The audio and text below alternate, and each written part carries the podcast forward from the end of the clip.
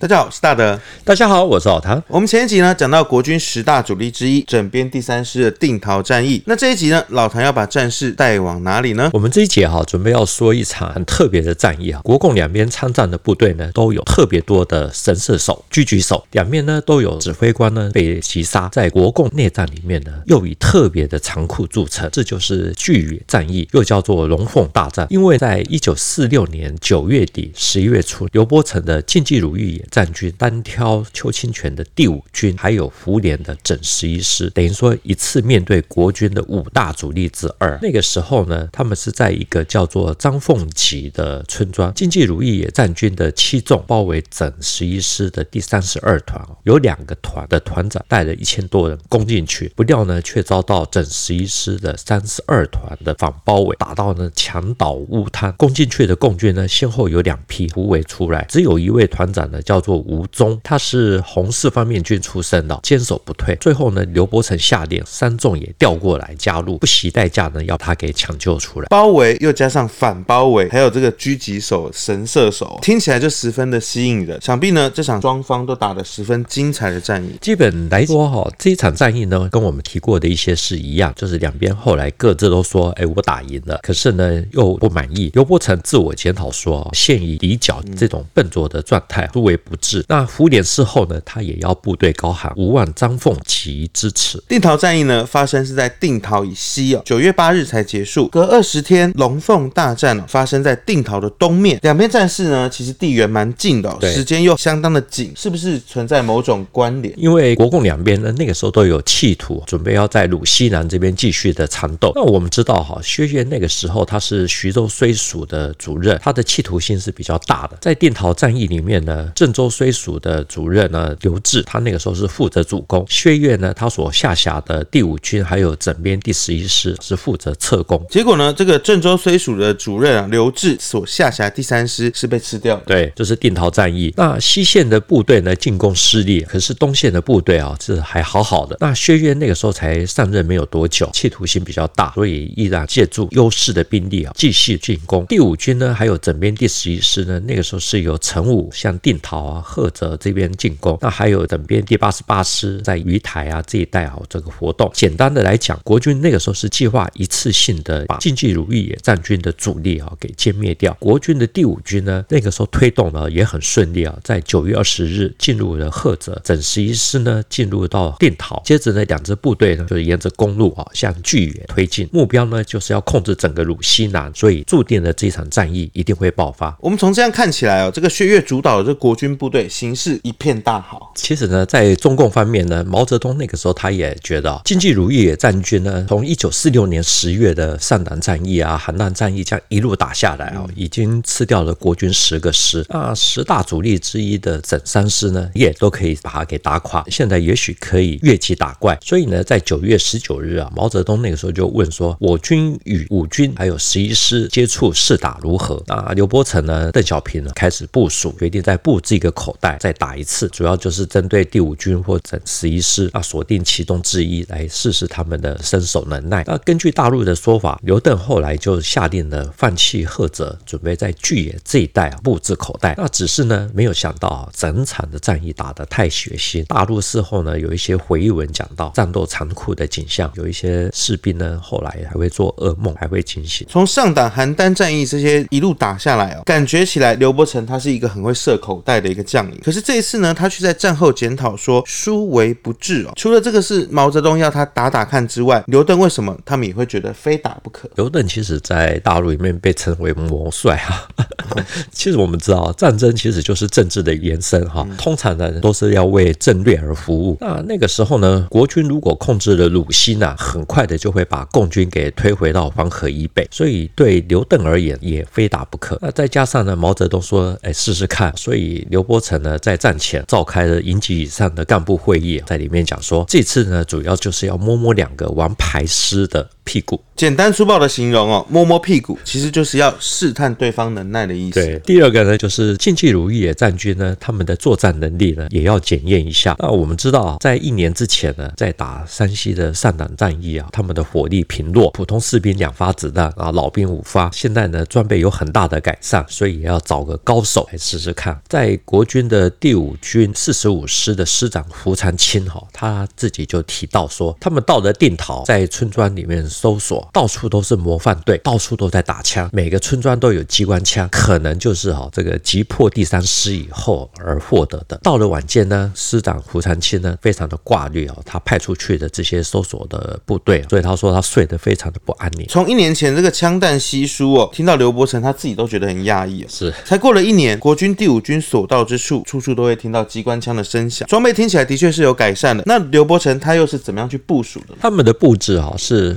带道的。第二纵呢，还有大概五六千人呢，要负责阻击邱清泉的第五军啊，大概三万人，主要是在龙固集这一带。主要呢是因为第五军的推动的速度比较快，那另外呢，集中第三纵、六纵、七纵来围攻，速度比较慢哦。在张凤集这一带的整十一师，其中呢有六纵来负责切割整十一师和第五军，七纵还有三纵呢来负责围歼整十一师。因为这样子呢，所以也有人用这两个村落顾集跟张凤吉。各取一个字，叫做龙凤大战。龙凤大战，龙顾吉、张凤吉各取一个字，名称原来就是这样来。是在战役里面呢，邱清泉的第五军的第四十五师的师长哈胡长钦，他是在九月十八日啊，对一个叫做孟该村落在进行进攻的时候，他说才把寨门给打开，推出了弹防炮。第二个受伤的就是他，他的右胸被子弹给击中，卡在里面。老谭一开始就有提到，在这场战役里面啊，神射手超多。胡长钦呢，他的。胸部被击中以后，他还继续的指挥了一阵子，之后才后送到南京。他是一位很特别的将领啊。晋冀鲁豫野战军后来变成了二爷，最后进入到大西南。胡长清呢，后来也率领残部退到了西康，最后在那边制裁。我特别上网去查了一下这个胡长清将军的一些相关资讯哦，的确非常特别。搞不好之后老谭是有机会替大家聊聊这位特别的人物啊。对，当然呢，他的这个制裁呢，也象征了这个国共正规军哦，在大陆战场上面的一个终结。他是我的口袋人选。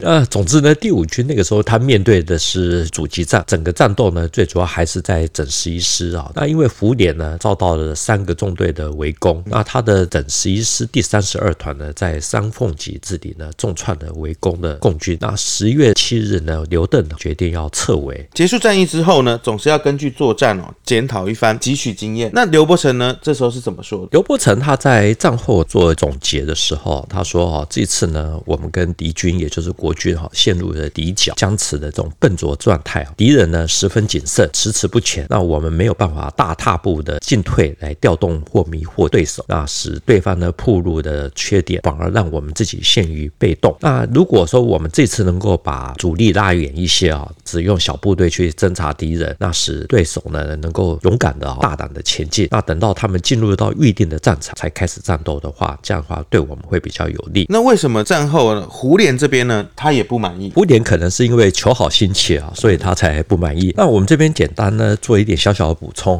胡琏他的部队呢，番号本来是第十八军，那抗战胜利以后呢，整编变成是整编第十一师。那总之呢，十八军的军史其实基本上我们在看哈，他们是认为打赢这一场。可是呢，主力团第三十二团呢，因为遭到两个纵队的围攻，他们是几乎成建制的被团灭，所以胡琏也不是很满意。他还特别加了一条口号，要部队集合的时候要喊“无望张凤吉支持”。后来来到台湾担任陆军空降特种部队司令的廖明哲，他有一本《寥寥人生》，里面就特别提到了这一段的小插曲。胡琏的一个整编师顶住了刘伯承的两到三个纵队，理论上是赢家，可是呢，他却要部队高喊口号“无望张凤吉之耻”。他的“耻”到底指的是什么？这场战役呢，又是怎么样进行的？主要是啊，胡琏他损失了第三十二团的大部分分啊，这个团的团长呢是张慕贤，黄埔八期啊，贵州人，被称为是十八军的五虎将之一，挡住了刘伯承十个团五天的围攻。他后来在双堆集战役的时候掩护胡琏突围，可是他人却被俘啊，所以人生就这样子改变。那我们如果比较客观的来讲，两边的团长除了张慕贤之外，共军的团长呢，其实也有可以一提之处啊。两边可以说是棋逢对手，高手对决。这就要请老谭来帮大家说说国共。共两军的这个团长们呢是如何棋逢敌手、高手对决？因为那个时候呢，共军打进去了，有两名的团长，杨勇器重的二十旅五十九团团长叫做靳士林。因为呢，张慕贤的反包围在据守的院落呢被摧毁之后呢，靳士林率领残部突围，结果被击中。后来呢，有两名的士兵呢架着逃了出来。他虽然活着，可是变成了耻辱。之后呢，被平调到一纵啊，在徐蚌战役里面呢，再次碰到了十八军，当被击毙。那另外一名呢是吴忠，器重二十旅五十八团的团长。进士林突围之后呢，单独留下了他。那他在坚守的过程中呢，脖子被机枪的子弹给击中，喷血昏迷。救治以后苏醒过来，继续的指挥。最后呢，刘伯承加派兵力啊，给了杨勇，硬是把他给抢救出来。那吴忠呢，他也因为这场战役呢，在一九五五年变成了最年轻的少将。老谭所说的这个史料，总是充满了浓浓的悲剧性。晋冀鲁豫也占据的七重。是怎么样进攻的？七纵整个军呢是三个旅八个团啊，司令是杨勇，有十九、二十、二十一旅啊。其中呢，二十旅的五十八团还有五十九团这两个团是主力团啊，所以是负责这次攻坚的突击团。那他们是在十月三日晚间呢开始进攻。那因为白天有先侦察啊，所以五十九团的团长靳士林呢，还有五十八团的团长吴忠呢，他们在三日晚间呢都派了部队出去。结果呢，白天明明村子里面有人，到了晚上都没人。原来是他们中计，反而还遭到了预设的火力杀伤。三号和四号几乎是没有什么打到，反而还损失了不少的人马。老谭一开始有说，一千多名共军攻入哦，遭到反包围。我想哦，这应该是张凤吉战役里面最激烈的部分。对，团长张慕贤呢，能打出这样漂亮的战斗哦，其实让我蛮好奇的。因为这个时候呢，他们已经被包围的十一师三十二团呢，以张凤吉村内有一个祠堂为核心，他们是采取了大众生的弹性防御。那这个阵。地呢，发挥了非常大的功效。用大庙为核心的阵地哦，让人觉得很好奇，这个强度 到底强在哪里？其实这也是一种堡垒战术哦，以村落为防御中心，它的核心阵地呢，外围其实都是整个鹿寨，可以多到三层。那从鹿寨到核心阵地呢，整条构筑地堡。同样的，他们还会把一个点摆在村外作为警戒，随时可以补洞。那因为呢，他们是移动不定的，所以又可以迷惑对手，使对方扑空。那最重要的是呢，在接触以后呢，要立刻的后撤，让这个追过来的共军呢，可以到陆战的前后核心阵地再发射炮火，把他们给击杀。看起来的确是层层设防哦，挺厉害的。不过呢，这种村子就几百户哦，规模不会很大，三千多人的一个团挤在像这样的一个村子里面，不会有这种被一锅端的危险。主要是哈，胡琏认为共军那个时候缺乏重武器，所以我只要把防御的重点呢摆在村子内，密集一点，其实也没有什么特别的关系啊。因为你攻的猛，那我全部缩回来。那等到你攻击停顿了，我一下子就弹出去，给你来一个平行追击，以逸待劳。难怪前面有提到七纵二十旅五十九团团长靳士林啊，五十八团的团长吴忠，他们在十月三号跟四号的外围战斗都是扑空，甚至呢还受到了打击。其实呢也不只是二十旅这个样子。那五日晚间呢，七纵十九旅的旅长呢吴大明，他们在张凤吉的外围啊进行最后的勘察地形，准备要做进攻前的最后准备啊，突然间被三十二团的狙击手击中了头部，当场阵亡，也影响了十九旅的士气。这一仗呢，听起来好像两边都出动了狙击手，专门去猎杀对方的高级将领。不过呢，七纵哦还是按照计划进行啊。那在五日的晚间十点，所有的迫击炮、山炮、小炮就一起发射，几百挺的重机枪、轻机枪，在这样子的掩护之下，各攻击部队呢就开始向张凤吉席卷而去。一直等到了大概一百公尺的时候，三十二团的团长张慕贤下令说。打几十门的迫击炮，还有一百多挺的轻重机枪啊，就一起开火，震撼力非常强大哦，导致于这个攻击进展并不是很顺利哦。但是后来七纵他还是攻进去了，对，对对，他们是怎么攻进去？因为张凤吉他的东北角呢地形比较开阔，那那个时候五十九团的团长靳士林呢，他是利用地形把重机枪哈逐步推进到寨墙啊，大概只有二十米的地方，然后拉开了入寨，等到拉到了第三道的时候被发现，这个时候透过了火力。压制啊，五十九团快速的冲击进入了土围之内啊，抢占了几处的院落。杨勇呢，于是命令预备队的六十二团也从破口跟进，同时命令啊五十八团跟进。他们打开了这个缺口，进驻到了这个院村内，机会就来了。不过呢，他们攻进去以后，张慕贤他也下令属下用不同方向的机枪还有火炮，立刻把破口给封锁起来。天亮以后，空军又来轰炸，把准备要进入到张凤吉的七纵的其他的部队呢逼退。所以大概。进去的一千多人啊，全部都被包饺子。这个时候一关门就变成了之前有提到的反包围。对，金士林还有吴忠他们率领的突击部队控制张凤吉村内的五个院落，可是他们在攻击村内制高点水塔，那牺牲很大，而且没有成功。那再加上他们发现已经被封锁，孤立无援啊，所以就开始挖坑道，并且把所有院落都全部都打通，这样子可以去抵抗国军的炮火，同时可以做到用有限的兵力彼此机动的支援。共军这样子的处置哦，凭借的应该是临阵的经验做出了判断。由于整十一师他们装备比较好，三十二团又是一个加强团，火力比较好，所以白天的几次进攻呢，把这个五个院落呢打到屋垮墙塌啊，尘土飞扬啊，里面的人啊，据说连呼吸都很困难。到了黄昏的时候呢，五十八团的吴忠呢，突然发现五十九团防守的院落呢，涌入了国军。等到危机解除。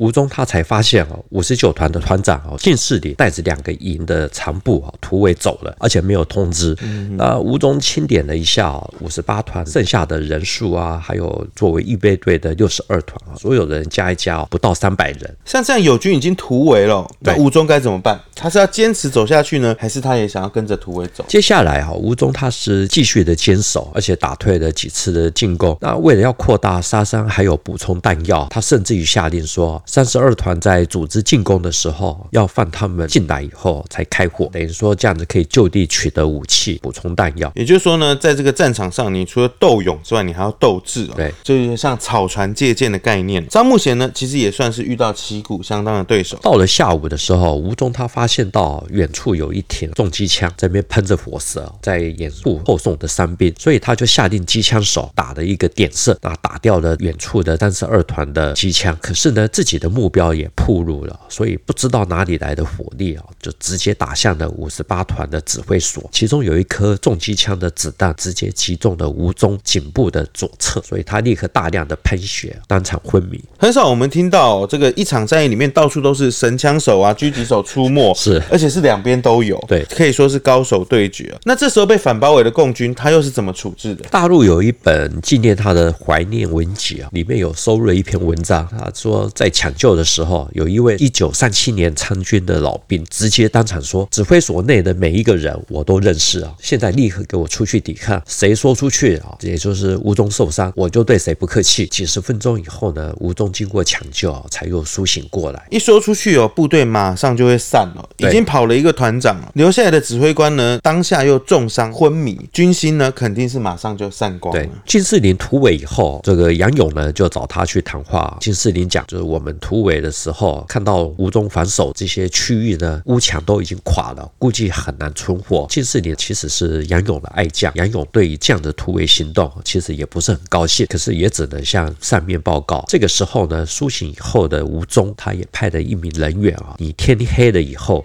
什么东西都不要带，徒手冒死啊，出去报告，这就是避免发出声音哦、闪光啊等等哦。对，也许呢，这个刘伯承、杨勇呢，他们有打算要去救，可是因为不知道里面发生什么样的情况。对，那如果现在有人跑了出来，就可以肯定。所以也就是说呢，这个人住你还是需要先自助。在得知张凤吉里面还有受困的部队，刘邓决定哈把进攻更加不顺利的三纵调了过来，配合七纵，而且呢修正目标，把原先就是设定要歼灭整十一师啊一个旅，现在变成是说只要歼灭三十二团这个团，同时呢要下令不惜牺牲，一定要救出吴忠这些部队。那因为里面还有人啊，所以还不准。使用重武器来进攻，那接下来战事又是如何推进的呢？因为三纵的加入形成了优势兵力啊，所以他们很快攻入了张凤吉，一路的打洞搜索，找到了吴忠他们这一批部队。这个时候呢，吴忠身边呢只剩下一百八十人，他自己带进去的五十八团呢只有剩下七八个人。这个时候呢，因为局势逆转，等于说对三十二团开始不利了。第一营的营长心生动摇，带了两个连不告而别，等于说打开了一个缺口。张凤吉之战哦？真的是人性的考验哦，两边都有一样勇敢的人，也有临阵动摇的。那因为张木贤的三十二团呢处于不利的地位哦，所以胡琏立刻命令杨伯涛，也就是整十一旅的旅长呢去救援。那杨伯涛呢，他说啊，他之前曾经派了两个营，还有附上炮兵部队哦去解围。那因为里面哦敌我犬牙交错，他说炮兵不敢朝里面打，怕打到自己人，所以没有解围成功。那现在胡琏下令了以后呢，他就通知张木贤，等到掩护部队最接近的时候，立刻内外夹攻，打开缺口。突围出去，那里面的炮呢可以丢掉，但是要先破坏掉。官兵呢必须要全部的撤出来。所以说解围啊，其实也是一个很难的课题哦。是，尤其是你又不能伤到自己人。对，那两边的主官呢，其实都有一样的困扰。张不贤他在撤退的时候，就是先焚烧了核心阵地哈，就是那座祠堂大庙的四周的建筑物。那利用大火作为掩护，还留下了受伤的马匹哦，到处乱跑。那在混乱中呢，张不贤就带领撤出的人，大概是有两百多人。张凤集是一场七十多年前的战斗，是打得如此的血腥。其实我刚才特别注意到，为了救援反包围的部队，刘伯承出动进攻更加不顺遂的三纵。那我们就很好奇啦，这个三纵它到底是打哪里？三纵哈，它主要是进攻东蒋庄还有西蒋庄，它是在张凤集的西面，由整十一师的第整十一旅呢来负责把守。那旅长呢是杨伯涛。我们知道啊，杨勇他的七纵呢还有攻入到了张凤集里面，只是被包饺子。那三纵他们在攻东西蒋庄的时候更加的不顺利，攻东蒋庄的时候遭火力点来封锁突破口，最后呢也只好撤出了战斗。打西蒋庄的部队呢，甚至于连村边都没有摸到，就死伤一片。那之后呢，杨伯涛他还亲自率领特务连从西蒋庄出击进行反击，俘虏了一百多名的共军。那另外还把一百多人给包围。这一百多人呢，他们用了一个缓兵之计啊，派了一个人到蒋庄里面去接洽，说：“哎，我们要投降。”后来援兵来了，他们就突围走了。杨伯涛呢，在东西蒋庄的战斗呢，基本上是大获全胜，也震撼了中野。我们没有想到这个杨伯涛这个名将的手下用计哦，然后全员脱身哦，其实也蛮厉害的。突围还是要用脑筋的，对。嗯、那这一段呢，在杨伯涛他的个人回忆录里面呢，并没有看到啊。不过呢，胡琏事后在总结的时候，他提到这次东西蒋庄还有张凤集的地形啊，都比较疏散，东西蒋庄更散，兵力呢大致相同，都是攻击的重点，结果却不同哈。那主要是因为杨伯涛他适时的掌握了战机，自己率领特务连反击，才能够固守。如果这两个地点呢都被突破的话，结局就不是这个样子。这有点不太像我们看到这个一九四八或四九年哦，这个国军的一些情况。整编师的旅长哦，其实也算是这个师长，可以亲自率特务连出击。这个是一九四六年国共内战才正式的开打没有多久，而且这是五大主力之一。也是啊，但我们看起来啊，这个晋冀鲁豫野战军哦，其实这一次。他打的也不是很顺手啊。对，国共的龙凤大战，还有一个村子啊，叫做王该，这里也非常的精彩啊。整十一次师部啊，他们是在冯家沙窝。那冯家沙窝它的东面呢，有一个小村子叫做王该，地点是在东西蒋庄的西面啊。可是呢，这边是师部的驻地，也就是冯家沙窝外围啊，唯一的一个重要的一个屏障。这里的战斗呢，有一个特点。就是负责主攻的是六纵的十七旅，他的旅长呢，那个时候是李德森，他也算是解放军的后起之秀。那个时候呢，他在这边也踢到了铁板。为什么他会在这边踢到铁板？因为防守的是十一师一一八旅的副旅长王敬之，他其实也是副师长。那他那个时候带着三个工兵营，就奉胡琏的命令到王盖这里去守备。那他的回忆录里面有提到，在共军在攻打之前呢，知道这里是工兵营的防守，所以就对大家讲说我。我们去王街，那里有三个工兵营，他们不会打仗，所以我们要去那边捡枪。工兵营哦，的确它不是战斗部队，是，可是呢，他却让刚刚在定陶战役中获胜的这个共军哦，踢到了铁板。就鲁西南这里是沙土地质啊，平坦开阔，村落甚至也比较密集一点，对攻守双方而言呢，利害参半啊。两边呢，只要一接触，就很容易形成的村落的攻防战。在沙土地质上面哦，的确是比较好挖掘攻势的，尤其呢，它这个又是在这个村落地形哦，更好的防御。所以，我们之前在讲防范区会战的时候，就豫东战役哈，其实也是有这样子的特点。好，比如像桃林港啊，这个很好挖工事。那我们大会爱讲啊，就是王敬之他的回忆录里面有讲，他那个时候带着三个工兵也，花了两天的时间构筑工事。那第一道呢是警戒啊，是哨兵啊，还有照明设备，然后接下来是半发手榴弹区啊、地雷区啊、路寨等等。这片区域呢要有六七百公尺，通过的这片区域啊，才能够接近到阵地。阵地外围呢，还有外壕，还有围墙。等到敌人突破了这些围墙，才能够接近到村内的核心阵地。等于说，你进入到寨内呢，你还是很难立足。这集听到这边哦，发现了除了双方这个狙击手啊，蛮厉害的，很了不起，还发现了其实胡连整十一师的大纵深弹性防御哦，他旗下的这些将领都有去落实。对对，这也是让刘伯承他啃不动的一个因素之一哦。我们回头看到现代的这个乌俄战争哦，俄罗斯他用这个时间挖出了这个龙牙攻势。